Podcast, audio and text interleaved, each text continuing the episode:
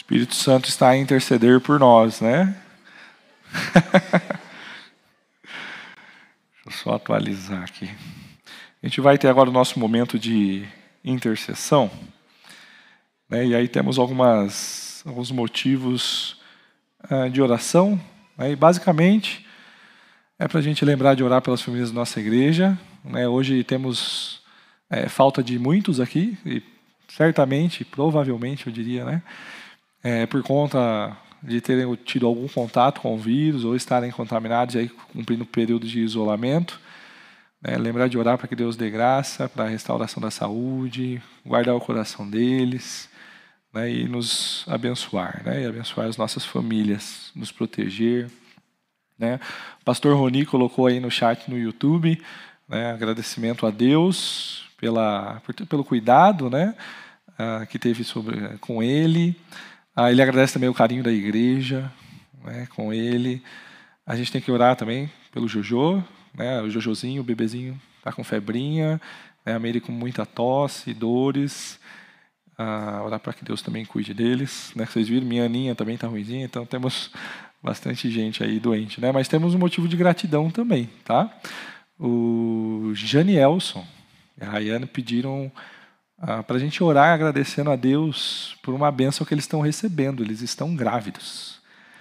Né? E aí uma vidinha, mais uma vidinha chegando ali, a gente se alegra, ah, se alegra com eles também, né? E aí pedir para que Deus cuide de toda a gestação também. Ah, aqui no chat a gente tem o pedido da Laura também pedindo pela chegada de um bebezinho. Né? Pelo que eu entendi, a mamãe chama Eva, né? para que nasça com saúde, né? que Deus conduza todo esse processo de gestação.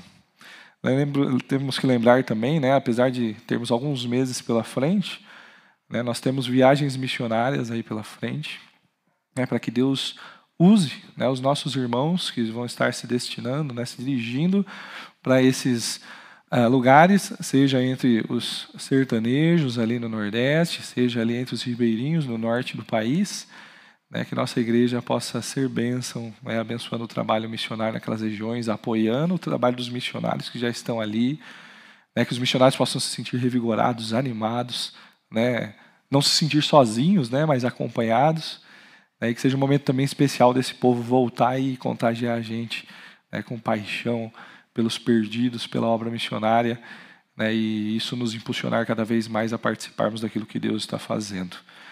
Queria pedir então para aqueles que podem, né, se ajoelhar juntamente comigo, e vamos orar ao nosso Deus.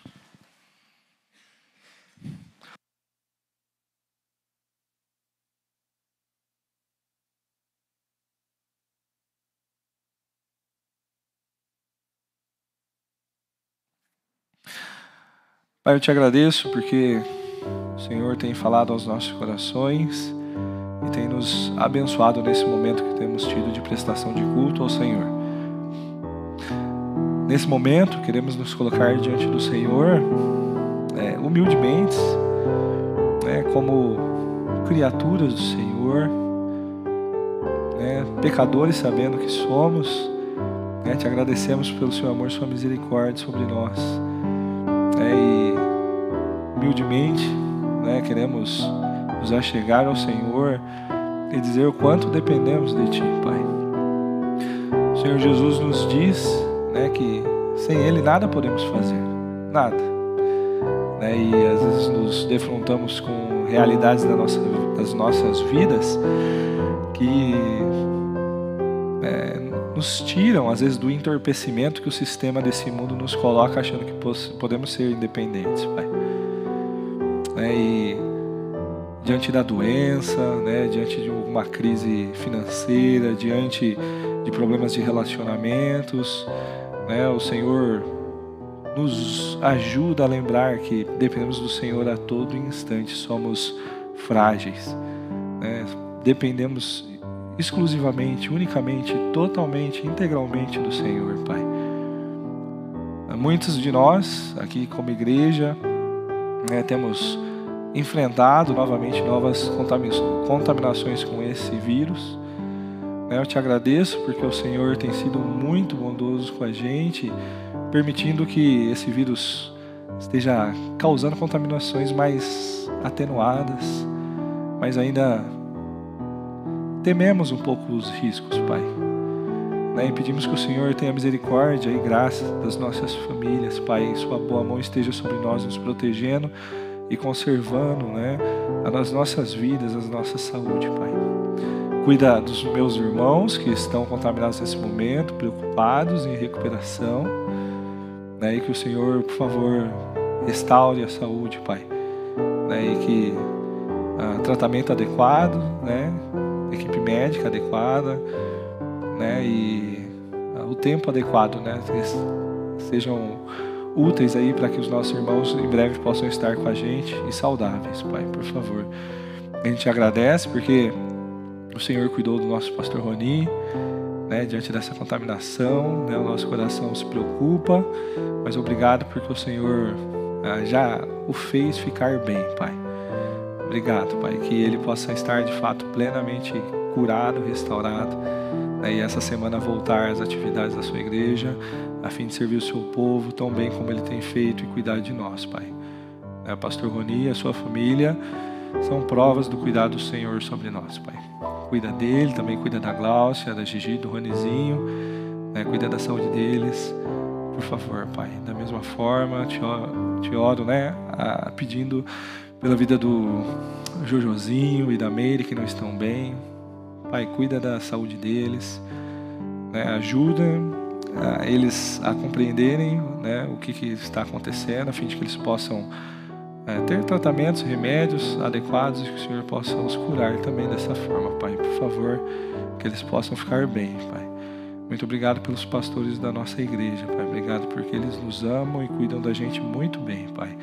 Nós te pedimos que o Senhor cuide deles, por favor, meu Pai. Né?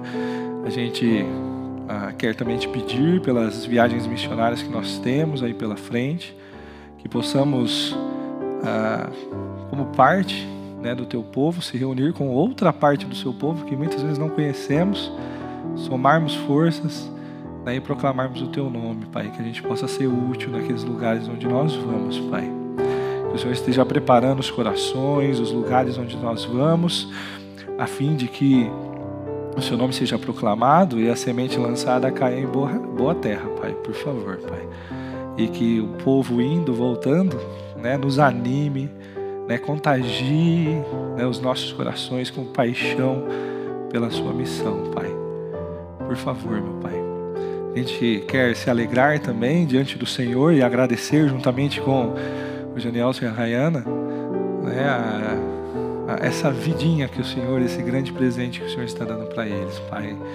Muito obrigado pelo privilégio que eles têm tido. Né? E peço né, para esse bebezinho, assim como a Laura pede também, por esse outro bebezinho, filho da Eva, Pai, que eles estejam sendo é, gestados ah, bem, né, que o Senhor cuide né, de toda a formação né, de toda a chegada né, e que desde o ventre da mãe deles eles possam ter o testemunho né, de como o Senhor tem sido bom para com a vida deles e com a família deles, Pai.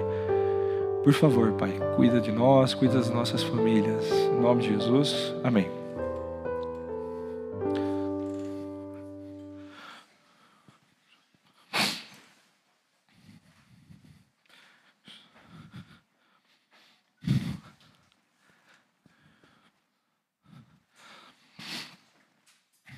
Só pegar minha garrafinha de água ali. Porque, como vocês perceberam, eu estou tossindo um pouco. Então, não se assustem, por favor. Meus testes deram negativos, tá? Então. Talvez eu tenha que fazer alguma pausa aqui, mas é rápido, tá bom? Não a pregação, é rápido a minha pausa.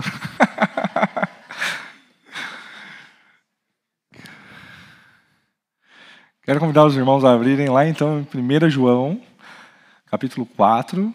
Nós continuaremos a nossa série uh, Certezas, né, onde nós estamos estudando já há alguns meses a carta de 1 João. Né, e aí nós vamos passar por todas elas. E já estamos próximos de concluir uh, essa primeira carta. Né? Vou precisar tossir agora.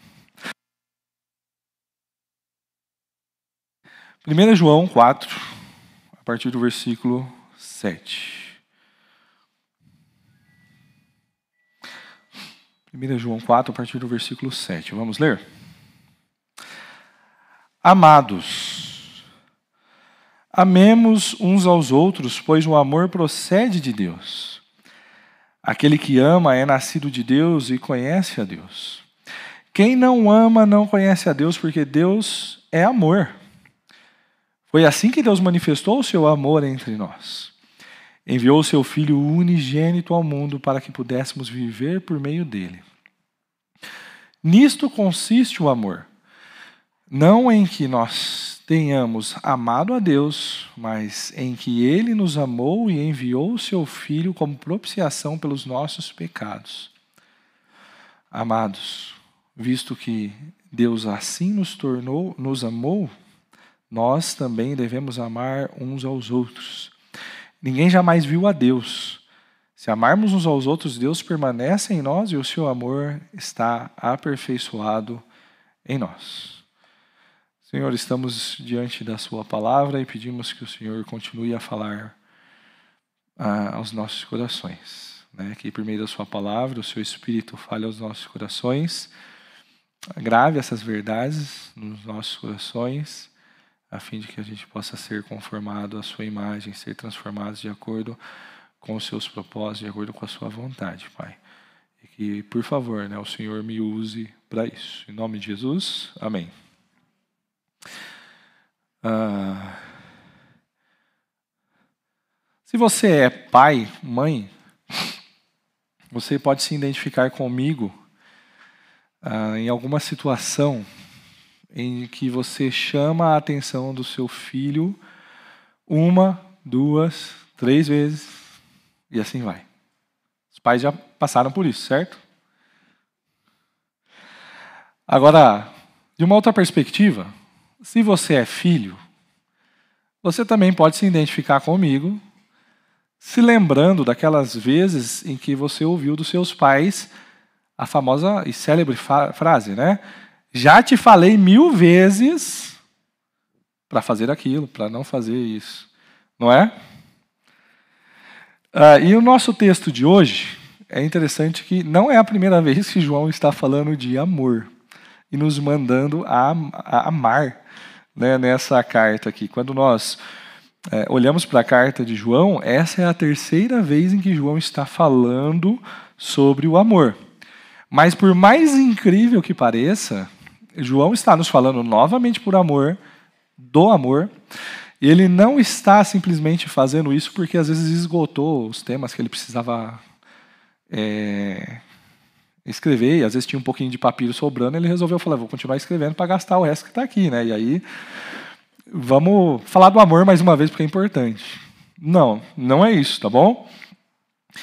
Por mais incrível que pareça, João, ele está falando novamente sobre o amor, e o Espírito Santo está conduzindo João a falar mais uma vez a respeito desse tema, a fim de trazer uma nova perspectiva a respeito desse assunto, e também maior profundidade a respeito do conhecimento do que é o amor.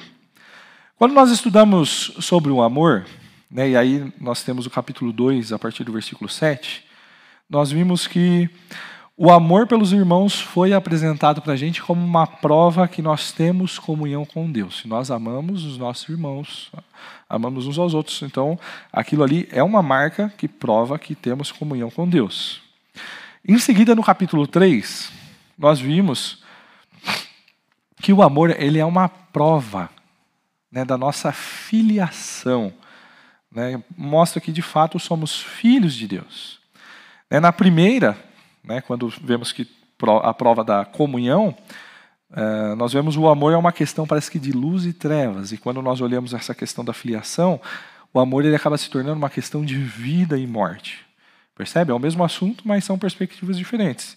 E agora aqui, a partir do versículo 7 do capítulo 4, né, parece que João vai chegar ao grande X da questão.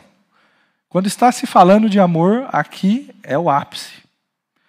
Né? Aqui se vê o porquê o amor ele é uma parte tão importante na vida do crente.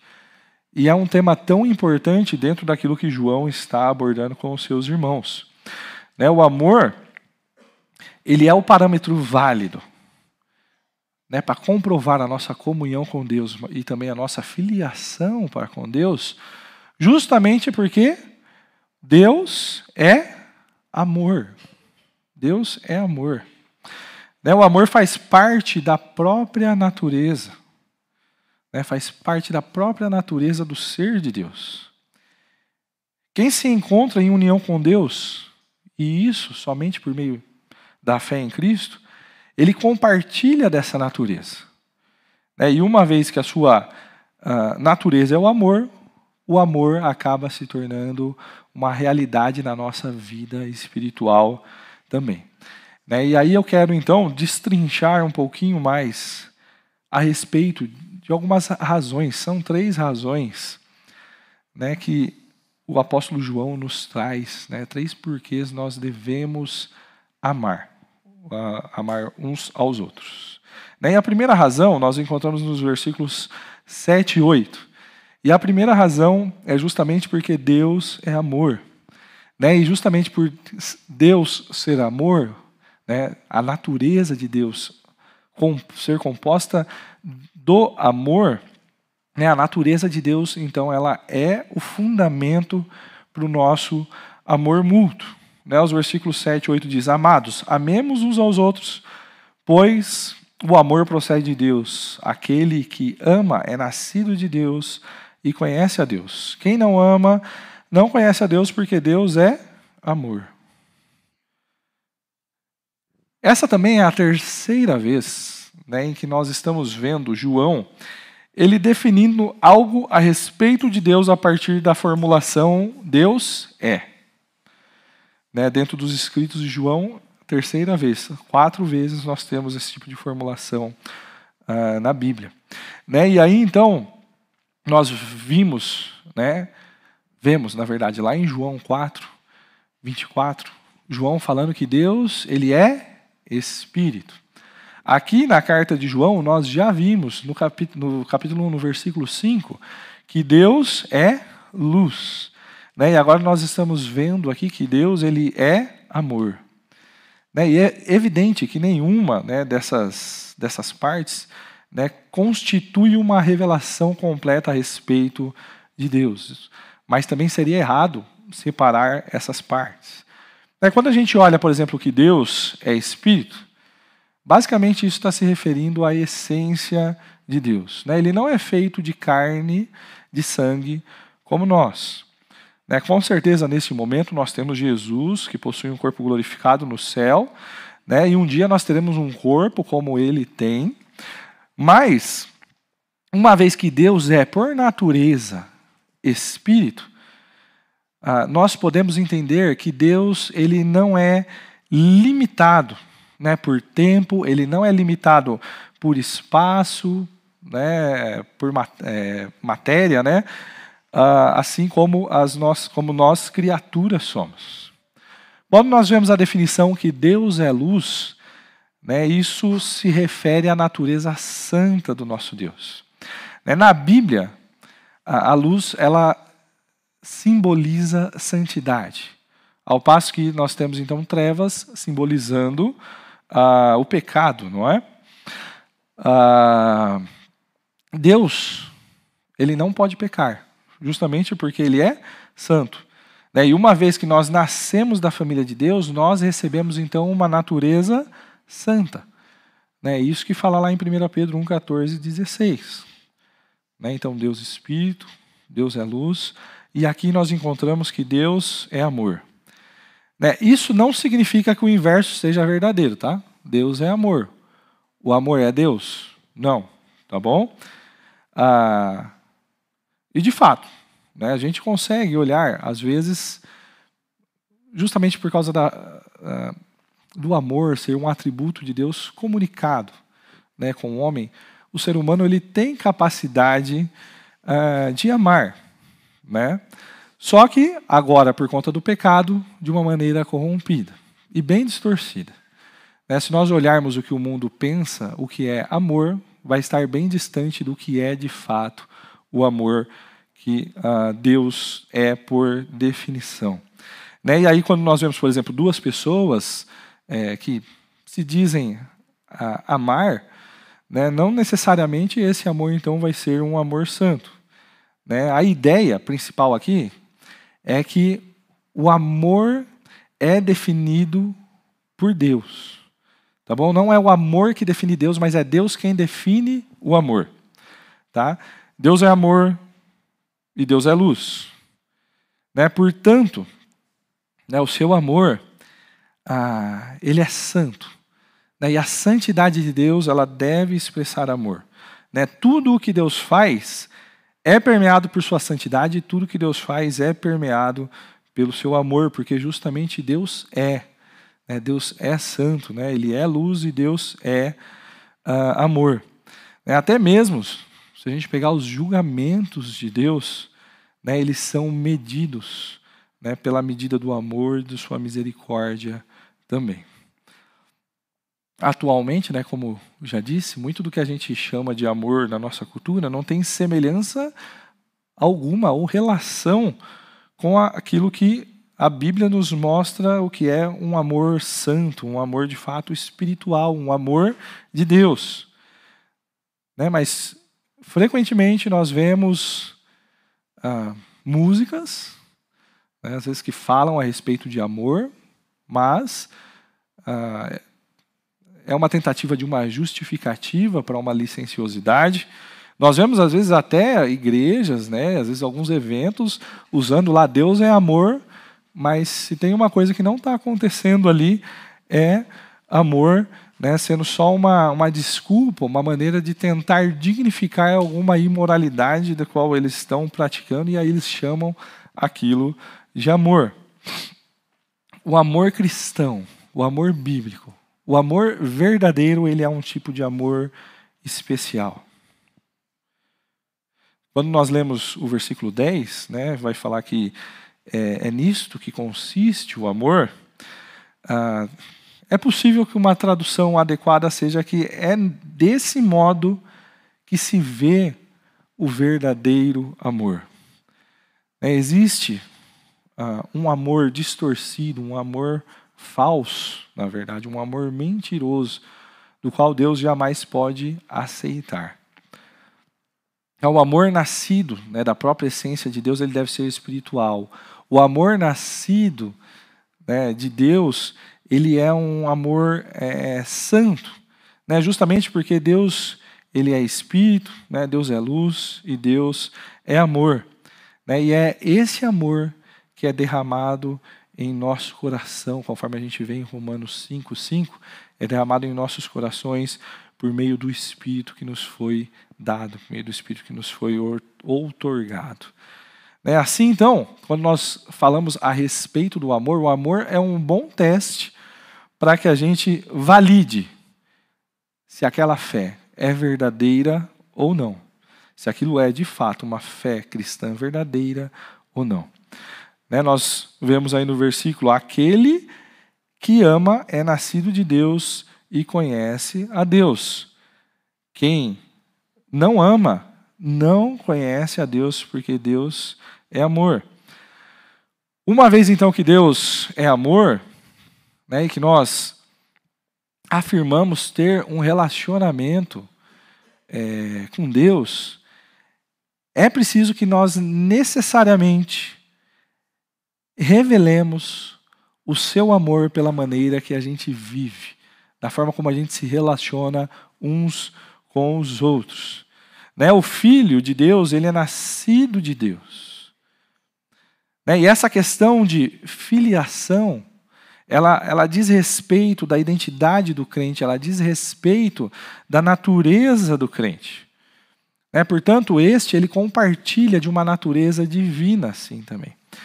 Né, tendo em vista então que Deus é amor, Deus é por natureza amor, os cristãos né, eles devem amar uns aos outros por partilharem justamente da mesma natureza, por serem nascidos de Deus.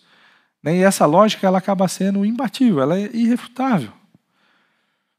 Né, além de ser nascido de Deus, o cristão ele também conhece a Deus. E na Bíblia, a palavra usada aqui para esse conhece a Deus, ela tem um significado muito mais profundo do que simplesmente uh, um exercício intelectual. É você armazenar informações na sua, uh, na sua cabeça. Esse verbo aqui, ele chega a ser usado né, na versão grega aí do Antigo Testamento uh, para uh, em Gênesis 4:1, por exemplo, para designar a relação íntima que um marido e uma esposa têm. Uh, conhecer a Deus, então, significa você ter um relacionamento extremamente íntimo e profundo para com Ele. É compartilhar a sua vida, né? é desfrutar dele, é desfrutar e ter prazer no amor de Deus. Né, esse conhecimento, ele não é apenas uma questão de você entender fatos, de você uh, conhecer a história da Bíblia, mas sim de você compreender a verdade. Aquilo ali como de fato palavra de Deus, Deus falando com você e aquilo sendo aplicado né, e usado pelo Espírito Santo para trazer transformação na sua vida. Agora, quando nós continuamos aí no versículo 8, quem não ama não conhece a Deus.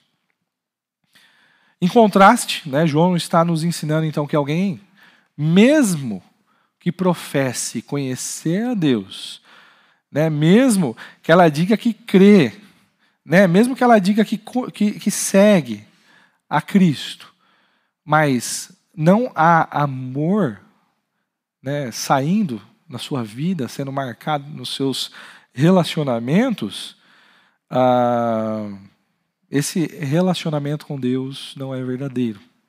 Né? É então uma mentira.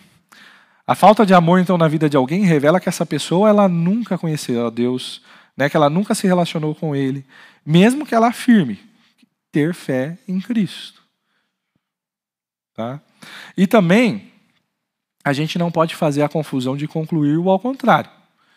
Né, se a gente vê, às vezes, pessoas em atitudes de bondade, em atos beneficentes, a gente achar que aquela pessoa ali ela está amando, portanto, é uma pessoa que conhece a Deus. Não. Né? A, a, a, a gente não pode confundir essas coisas, tá bom? O homem pecador, ainda que corrompido, ele tem capacidade de fazer alguns atos de bondade. Entretanto, quando a gente olha para Isaías, né, as melhores obras de justiça, as coisas mais boas que a gente pode fazer, né, ainda assim elas estão contaminadas, corrompidas pelo nosso pecado e são consideradas por Deus como trapo de imundícia. Né, o amor verdadeiro e o amor que é aceito por Deus, ele só é ah, possível a partir do experimentar né, do amor de Deus expresso em Jesus Cristo. Né, o que Deus é, deve exatamente, precisamente determinar aquilo que a gente deve ser. Se você olhar o versículo 17 do capítulo 4, você vai ver o finalzinho vai falar porque neste mundo nós somos como ele é. Né, o amor dos cristãos uns pelos outros ah, é uma evidência dessa comunhão que a gente tem com Deus, é uma evidência dessa filiação que a gente tem com o Pai Celestial e mostra quem de fato conhece a Deus. Tá? A sua experiência com o Senhor, ela não deve ser algo simplesmente pontual mas ela deve ser marcada por uma experiência diária de conhecê-lo e cada vez mais viver por meio dele. E aqui a gente encontra a tal da verdadeira teologia, né, e no sentido mais básico aí do significado da palavra, né, do estudo sobre Deus. A teologia não é simplesmente um cursinho de doutrinas ah, difíceis e sem qualquer aplicação prática. Né? Igual muitas vezes nós somos tentados a entrar né? e, em discussões muitas vezes simplesmente não vai levar em nada, ou pode até levar alguma coisa, mas a gente se limita a um exercício intelectual, filosófico ou uma elucubração qualquer. Mas a verdadeira teologia, né, conhecimento de Deus, estudo sobre Deus, uh, deve conduzir né, a, a uma experiência diária. Veja, o seu devocional é você fazendo teologia. É uma experiência diária e empolgante que torna o cristão cada vez que passa, pouco a pouco, dia a dia, mais semelhante a Cristo. Mas por que, que o cristão ele deve amar? A primeira razão é porque é por causa da natureza de Deus. Né? Uma bússola, o, o pastor Warren Wiersbe ele usa essa ilustração. Uma bússola, ela ajuda a determinar um curso, certo? Eu preciso ir em determinada direção se eu estou perdido, eu posso me guiar por uma bússola. E por que ah, eu posso usar uma bússola? Porque ela aponta, me mostra os pontos cardeais. E por que, que a bússola ela vai apontar para o norte? É por causa da propriedade, né, que é da forma como a bússola foi montada, né, que ela tem de reagir às características do campo é, magnético da Terra, que faz parte da natureza da Terra da constituição própria da Terra. E a bússola vai responder então a essa natureza da Terra. Né? E ela vai sempre apontar para o norte. Agora, o mesmo, às vezes, a gente trazendo para a nossa realidade, pode se dizer do amor cristão. A natureza de Deus é o amor.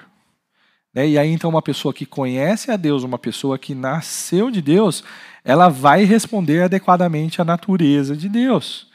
Né? Da mesma forma como a bússola ela vai sempre apontar para o norte, ah, o cristão ah, ele vai né, de maneira natural responder ah, ao amor, né? porque Deus é amor, né? é da natureza de Deus. Né? O amor faz parte da natureza de Deus.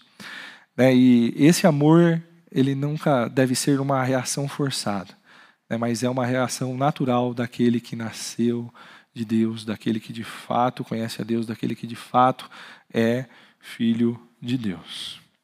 Uma segunda razão que nós encontramos é que a, a obra de Deus é um fundamento para o amor mútuo. E agora estou vendo, não coloquei os versículos certos.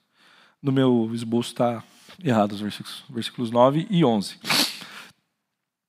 A obra de Deus ela é, um, é, ela é também um fundamento para o amor mútuo, né, para o nosso amor, para o nosso relacionamento de amor. Tá? Obra de Deus, basicamente, eu estou querendo dizer que Deus ama. Por natureza, ele é amor.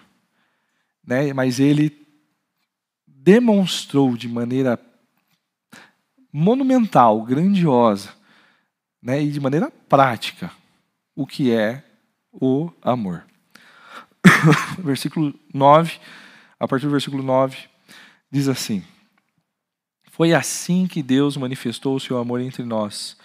Enviou o seu Filho, unigênito, ao mundo para que pudéssemos viver por meio dele. Nisto consiste o amor, não que, em que nós tenhamos amado a Deus, mas em que Ele nos amou e enviou o seu Filho com propiciação pelos nossos pecados. Amados, visto que Deus assim nos amou, nós também devemos amar uns aos outros. Uma vez que Deus é amor, ele deve transmitir amor. E não apenas por palavras, mas expressões claras, práticas, em atos. Né, o verdadeiro amor, ele nunca é estático, parado, estagnado ou indiferente. É, e a gente vê Deus revelando o seu amor de muitas maneiras ah, para com a humanidade.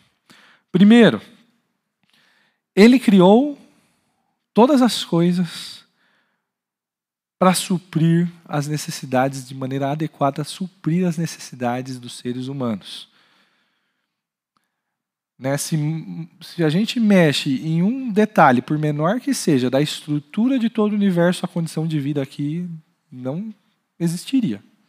Né? E nós não estaríamos aqui. Deus criou algo de uma maneira perfeita a fim de que o ser humano pudesse existir. Né? Enquanto o pecado humano né, ainda não havia colocado a, a criação sobre o jugo do pecado, né, o homem tinha a terra por um lar perfeito. Ah, e ali então ele poderia desfrutar do amor de Deus, amar a Deus e servi-lo. O amor de Deus ele também foi revelado né, na forma como Deus tratou, por exemplo, a nação de Israel.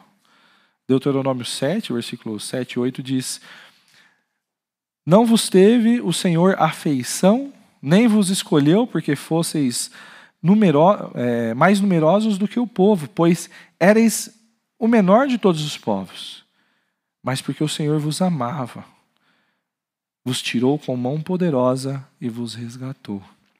Israel não tinha nada de especial para atrair o favor de Deus. Foi simplesmente porque Deus amou aquele povo. E aí nós chegamos, por exemplo, no Novo Testamento e temos a expressão máxima do que é o amor na figura do Filho. É, Romanos 5,8 diz que Deus prova o seu próprio amor para conosco pelo fato de ter Cristo morrido por nós nós ainda sendo né, pecadores, nós ainda pecadores. Veja, não teve nada de especial que Deus achou na gente que Ele resolveu responder com amor, mas foi graça e misericórdia. Né? Era um povo, era uma raça que não merecia o favor dele, merecia a ira, morte eterna. Mas Deus resolveu amar ele resolveu prover um meio para nos reconciliar então para com Deus. Quando nós olhamos aí no versículo 9, foi assim que Deus manifestou o seu amor entre nós. Manifestar quer, trazer, é, quer dizer trazer à luz, trazer a público, né? revelar. É o oposto de você é, esconder, manter em secreto. Tá? Quando nós olhamos no Antigo Testamento, nós vemos Deus se revelando à humanidade por meio do povo de Israel, por meio de alguns é, rituais e cerimônias, que nós vemos em Hebreus 10, 1, que aquelas coisas eram como sombras. Era como se Deus estivesse se revelando meio que escondido, vamos colocar assim, não é? Mas agora aqui em Cristo Jesus, a vida, 1 João 2, se manifestou, né? a vida se manifestou, a própria vida. Jesus diz em João 14, 9: Quem vê a mim, vê ao Pai. A expressão máxima do ser de Deus. Né? E por que Cristo se manifestou? 1 João 3,5 diz que nós sabemos também que ele se manifestou para tirar os nossos pecados. No versículo 8 vai falar que o, é, que o Filho né, de Deus se manifestou para destruir as obras de Satanás, as obras do diabo. É, onde Jesus tirou os pecados, né, onde foi que Jesus destruiu as obras do diabo? Foi na cruz. Deus manifestou o seu amor na cruz quando entregou o seu Filho como sacrifício pelos nossos pecados. É amor, não é simplesmente um friozinho na barriga, borboletas no estômago. É, amor não é só dar uma ajudinha, né? fazer algo, sei lá, um simples favor. Mas amor essencialmente vai estar ligado com sacrifício. Sacrifício. Essa é a única passagem da epístola, né, dessa carta aqui de João, em que Jesus ele vai ser chamado de filho unigênito. Né? E no Evangelho de João nós vemos esse termo ser usado algumas vezes ali nos primeiros capítulos. E significa é, único. É, é o único do seu tipo. Ele é singular. E o fato de Deus ter enviado o seu filho né, nos mostra e nos comprova a divindade de Cristo. Né, Jesus era Deus, ele foi enviado pelo próprio Deus. E se ele foi enviado né, e nasceu, significa que ele nasceu. E para nascer ele precisava ser homem.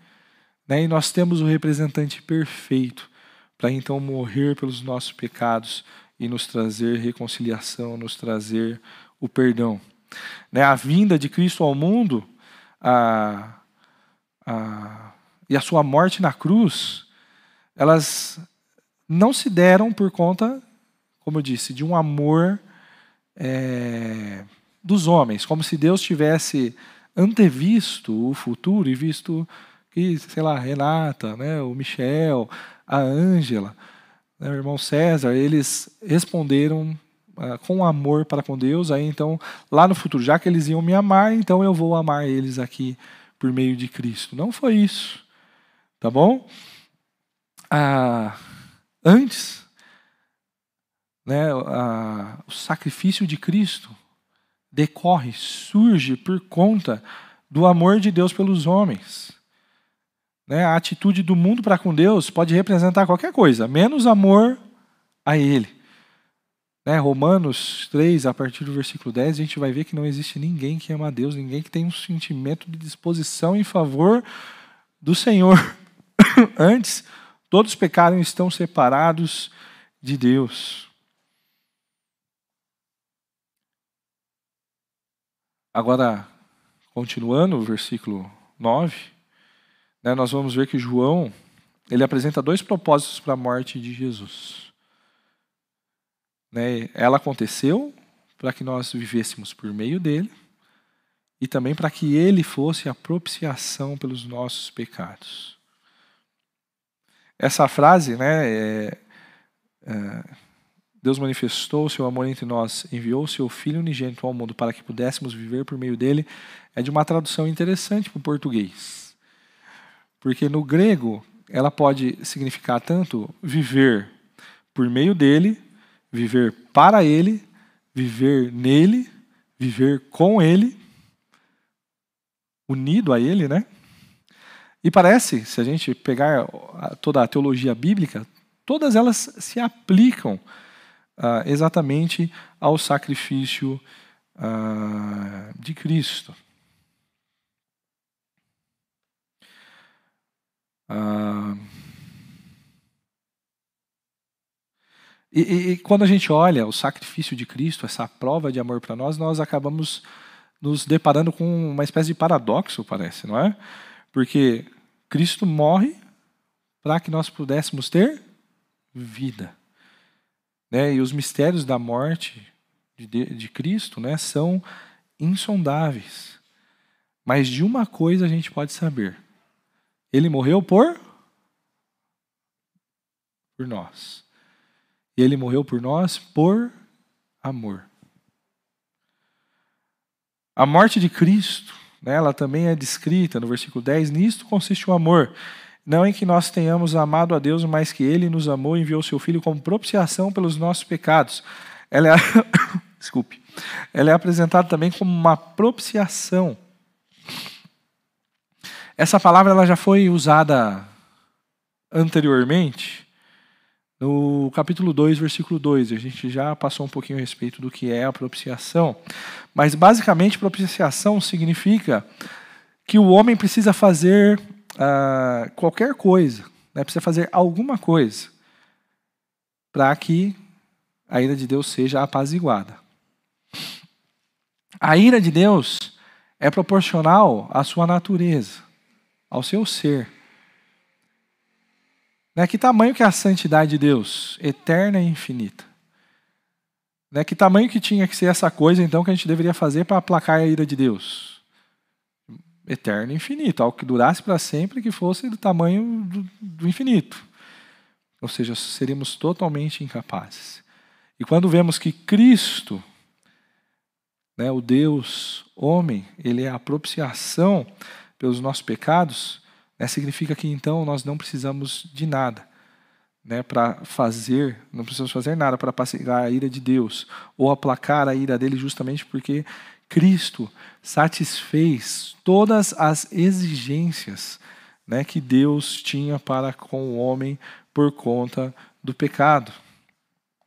E isso Cristo fez com a finalidade de que nós fôssemos reconciliados, para que nós tivéssemos paz com Deus, para que nós recebêssemos o nosso perdão.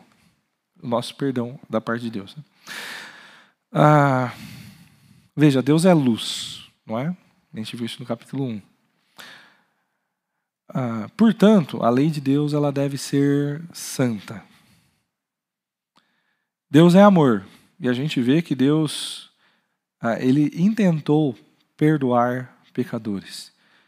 De que maneira Deus poderia perdoar pecadores e ainda assim se manter fiel à sua natureza santa? A resposta está na cruz de Cristo.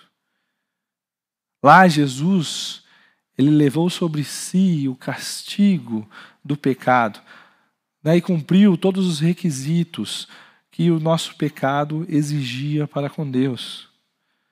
E é nessa cruz onde nós vemos a justiça de, a justiça de Deus sendo cumprida, a ira sendo derramada, é lá que nós também podemos notar o amor, onde a, a reconciliação, o perdão, a salvação, ela se torna possível aos homens por meio da fé.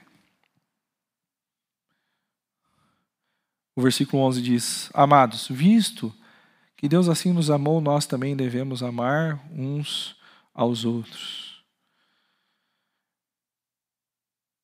E pela segunda vez, nesse parágrafo, os cristãos são exortados a amar o próximo. Veja, essa exortação, ela não é um simples conselho. Né? Não é um pedido. Como eu gosto de falar, manda quem pode, obedece quem tem juízo. Acho que eu gosto porque meu pai e minha mãe falavam muito para mim, hoje eu posso falar para minhas filhas, né? Agora, a autoridade máxima, Deus, né, ele nos diz que nós devemos amar, e então o amor é um mandamento que deve ser obedecido. E esse mandamento, ele é baseado em quê? Na natureza do nosso Deus. Deus é amor, né? nós conhecemos a Deus e então, portanto, devemos então amar uns aos outros. Mas a exortação para amarmos uns aos outros, ela é apresentada aqui, veja, como uma espécie de privilégio para a gente. Amados, visto que Deus assim nos amou. Olha só o que Deus fez por você. Você foi reconciliado com Ele. Você recebeu o perdão. A dívida que você tinha para com Deus foi quitada, foi paga. Olhando para isso, como Deus nos amou, assim também nós devemos amar uns aos outros. E perceba, nós não somos salvos por amar a Cristo, tá? Somos chamados a amar a Cristo, mas somos salvos por meio do crer em Cristo. Agora, é natural que aquele que crê ame a Cristo. Né? Depois de ter a consciência daquilo que ocorreu na cruz, do amor de Deus sendo expresso para conosco, é natural que o crente ame a Deus e é natural de quem ame a Deus, ame o seu próximo. E por último, uma última razão, é porque o testemunho de Deus é o fundamento para o amor mútuo. Ah, eu sabia que estava errado ali. E é o versículo 12, tá bom? Ali no slide está 7, 8, depois eu arrumo para ficar no site. É o versículo 12. Ninguém jamais viu a Deus. Se amarmos uns aos outros, Deus permanece em nós e o seu amor está aperfeiçoado em nós. Aqui João vai trazer mais uma razão né, para que nós, nós devamos viver o amor. Né, e isso expresso por meio do fraterno amor, né, do amor pelos nossos irmãos, pelo nosso próximo né, a presença do amor entre os crentes, é uma evidência de que Deus habita neles. É interessante pensar como é que esse versículo começa, né? Ninguém jamais viu a Deus. Né? Por que, que entrou esse argumento aqui, né? Por que, que entrou esse argumento? Deus, ele não habita ah, em nós por meio de uma presença visível.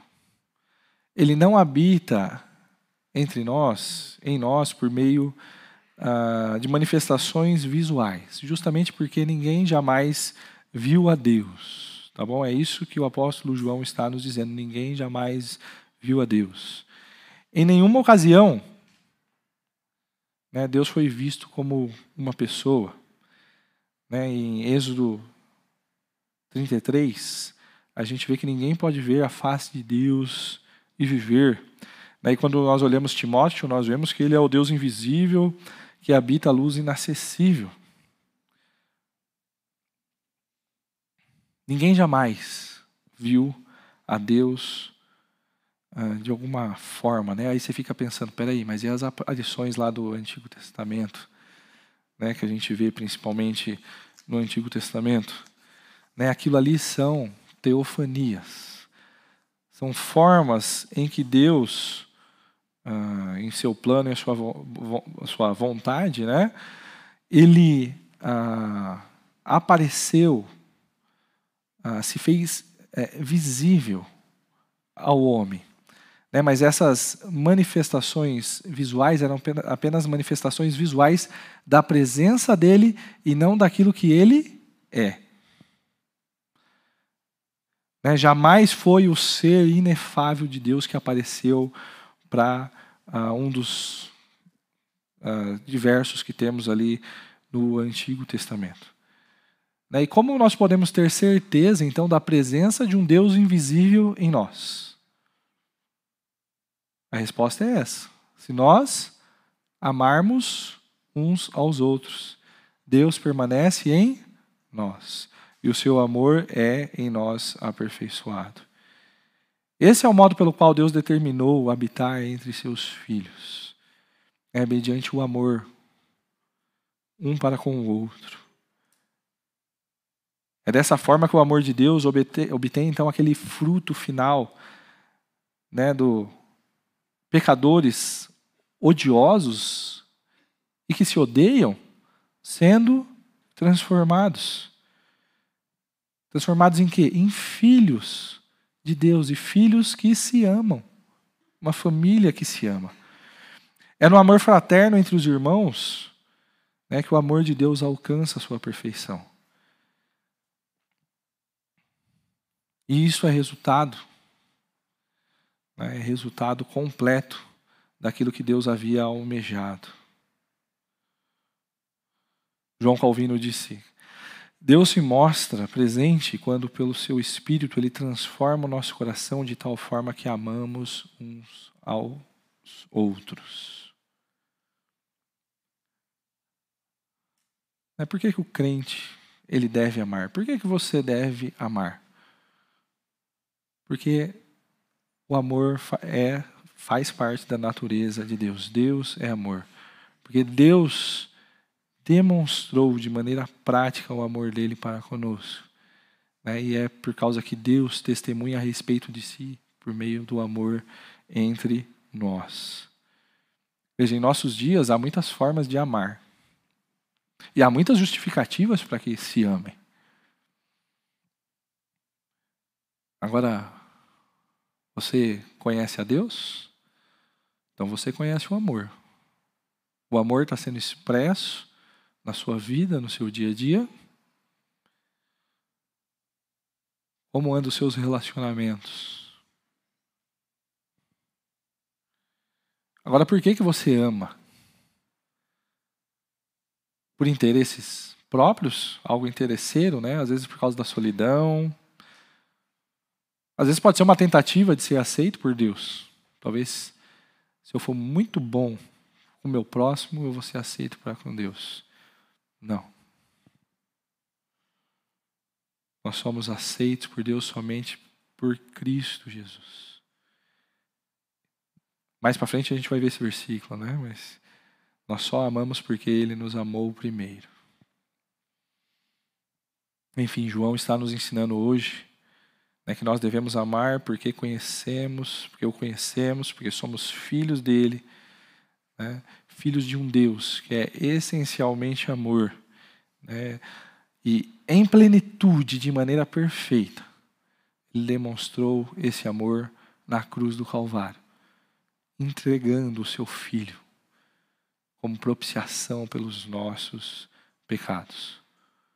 E por pertencermos a esse Deus, termos comunhão com esse Deus, sermos filhos desse Deus, conhecermos esse Deus, nós devemos amar uns aos outros. Vamos orar? Senhor, obrigado pela Sua palavra que fala aos nossos corações. Certamente isso é mais uma demonstração de amor do Senhor para conosco. O Senhor se revelando a nós, Pai. E obrigado porque naquela cruz né, o Senhor mostrou que de fato é amor, Pai. Obrigado porque o Senhor é amor.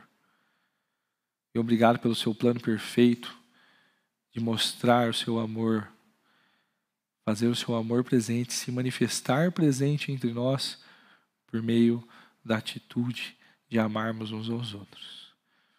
Pai, somos pecadores, certamente em redenção por causa de Cristo, mas ainda lidamos com a presença do pecado em nossas vidas e sabemos que estamos longe né, de amar os nossos irmãos, o nosso próximo, de maneira perfeita como o seu caráter exige, Pai. E te pedimos que, pouco a pouco, a cada dia, o Senhor vá nos transformando, nos dando a plena compreensão clara né, do que é o amor e que esse amor se faça presente nas nossas vidas e meio aos nossos relacionamentos, por favor, Pai. Em nome de Jesus, amém. Muito bem, chamar a equipe de música aqui à frente. Agora vamos cantar mais uma canção ao nosso Deus antes de encerrarmos o nosso culto. Né? Queria convidar toda a igreja a se colocar de pé também.